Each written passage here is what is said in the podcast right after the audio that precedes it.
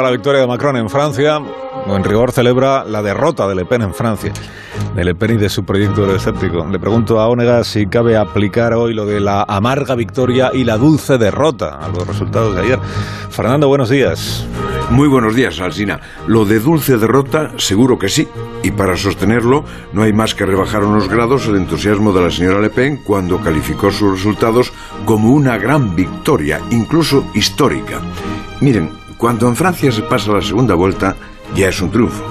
Pero cuando un partido del miedo como el de Le Pen supera en esa segunda vuelta el 40%, es que es un partido muy fuerte.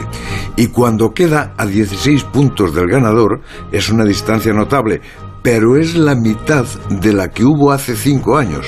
Eso muestra una Francia partida políticamente por la mitad, pero en la que la extrema derecha puede mantener la esperanza de su llegada al poder. Dulce derrota, por tanto. Para muchos, demasiado dulce.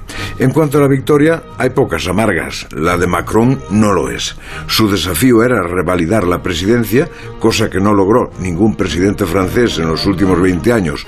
Lo consiguió con alguna y creo que para él es una victoria alegre por suficiente y por el aplauso que recibe de Europa. Ver a Le Pen tan cerca quizá le haga decir como a Luis XV, después de mí el diluvio aunque puede empezar a llover dentro de dos meses, cuando se celebren las elecciones legislativas.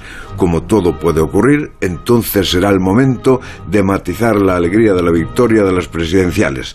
Y puede ser amarga si los votantes deciden limitar los poderes de Macron y volver a la experiencia de algo también muy francés, la cohabitación. Hasta luego, Fernando. Hasta las ocho y media.